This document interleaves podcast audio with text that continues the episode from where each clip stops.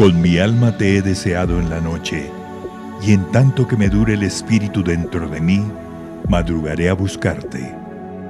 Buenos días, Señor Jesús. Una palabra edificante y poderosa, para que empiece un día en la presencia y el poder de Dios.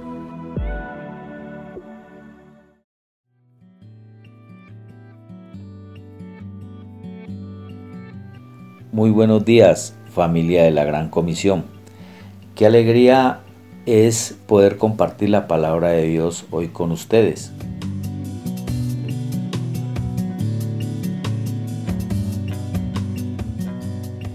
Y en esta mañana quiero iniciar haciendo una ilustración de la vida de un gran líder a nivel mundial. Me refiero a Nelson Mandela. Yo creo que muchos de ustedes lo conocen porque él fue presidente de Sudáfrica. Y la historia nos cuenta de que desde muy chico él vivía en la aldea en la cual su padre era el líder de la aldea. Pero ahí en esa aldea sucedieron muchas cosas por la cual él fue expulsado con su padre de esa aldea y es que muchos alrededor de la vida de su padre no estaban de acuerdo con las decisiones que él tomaba.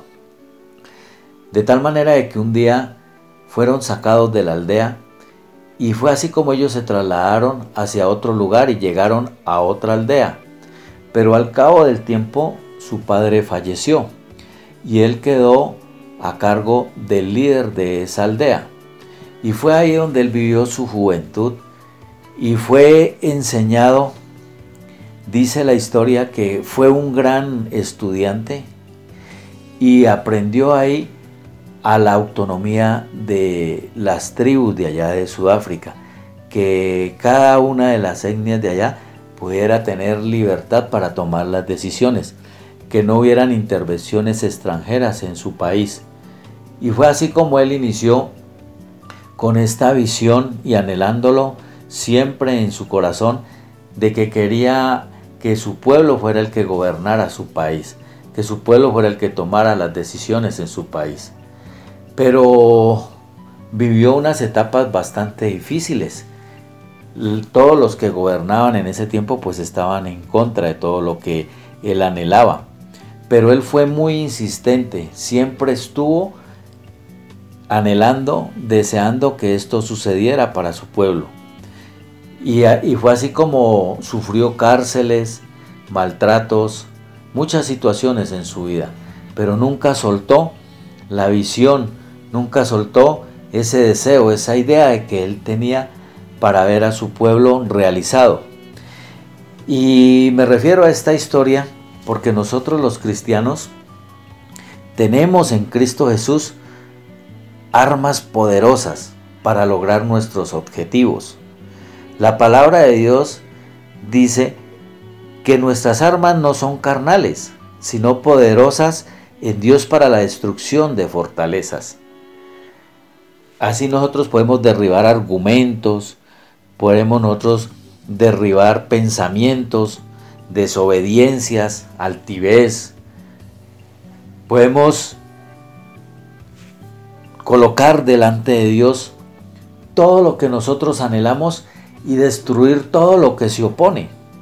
En este caso, la oposición que hacía Nelson Mandela hacia los líderes era una posición de tal manera en una desventaja tan grande que a él lo podían perseguir y mandarlo a la cárcel. En estos tiempos nosotros, nuestra oposición es espiritual.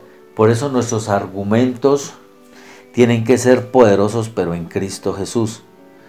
Para derribar todo lo que no deja alcanzar lo que nos hemos propuesto. Y esa herramienta poderosa que Él nos ha dado es la oración. Por eso Santiago en el capítulo 5, él dice que la oración del justo puede mucho. Porque si tú haces una oración trayendo las promesas de Dios para tu vida o para la vida de una persona, Él puede hacer posible todo esto porque Él nos lo ha prometido. Por eso Santiago narra ahí que, y nos describe de que podemos orar por los enfermos y Dios sanará al enfermo. Igual que si le hacemos recibir a Cristo, Él traerá esa salvación para Él. Son promesas grandes que tenemos en la palabra de Dios y en el poder de la oración. Por eso, mis hermanos, lo que hoy quiero compartirles es que entendamos que nosotros tenemos una herramienta grande y poderosa que es la oración. Y por eso voy a ir al libro de Lucas en el capítulo 11 en donde titula Jesús y la oración. Y es así como los discípulos le preguntan al Señor y le dicen que si les puede enseñar a orar, así como Juan el Bautista lo hacía con sus discípulos. Y él comienza enseñándoles el Padre Nuestro. Pero en el versículo 5, él les cuenta una historia de un hombre que tenía un amigo y a medianoche fue a su casa para pedirle prestado unos panes. Y dice que el amigo no quería levantarse a hacerle ese favor, pero relata el Señor que el amigo de pronto no le hacía el favor por ser su amigo, pero que sí le podía hacer el favor ante la insistencia y la molestia de estar golpeando a medianoche.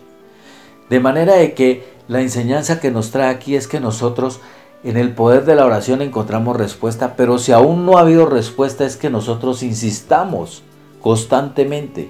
O sea, que tú dispongas tu corazón, que tú te humilles delante de Él, que sepa, que tú sepas que Él está escuchando nuestra oración, nuestro clamor y que Él trae respuestas a nuestra vida.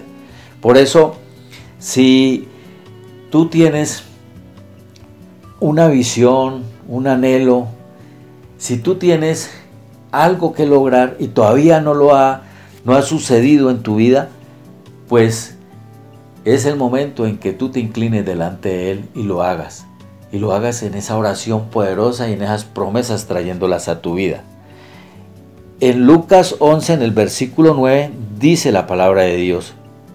Y yo os digo, pedid y se os dará, buscad y hallaréis, llamad y se os abrirá, porque todo aquel que pide, recibe, y el que busca, halla, y al que llama, se le abrirá. ¿Qué promesas tan grandes encontramos aquí en este versículo? Y esto es a través de la insistencia en la oración. Por eso mi hermano, hoy te digo que el reto del día para ti es hacer una lista de las peticiones, de los anhelos, de lo que tú quieres alcanzar, que todavía no se hayan dado algunas peticiones en tu vida, colócalas ahí. Haz esa lista. Y saca un tiempo a solas con Dios. Inclínate delante de Él. Humilla tu corazón. Y háblale. Y espera en Él. Porque Él siempre está atento a nuestra oración y sus promesas en Él son en Él sí y en Él amén.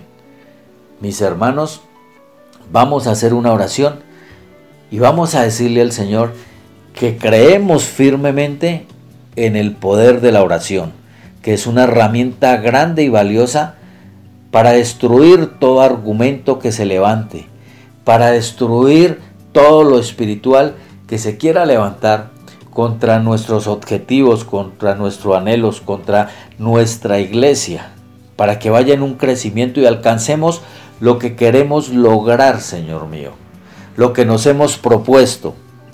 Y hoy lo creemos firmemente porque tú ya venciste el mundo, porque todo principado y toda potestad fue puesta bajo tus pies, Señor.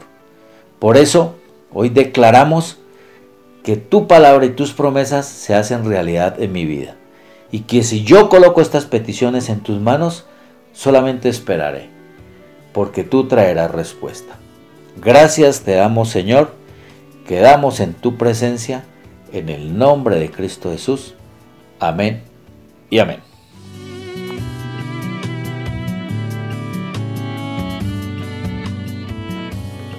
Te invitamos a que no te olvides de suscribirte en nuestro canal de YouTube y seguirnos en nuestras redes sociales.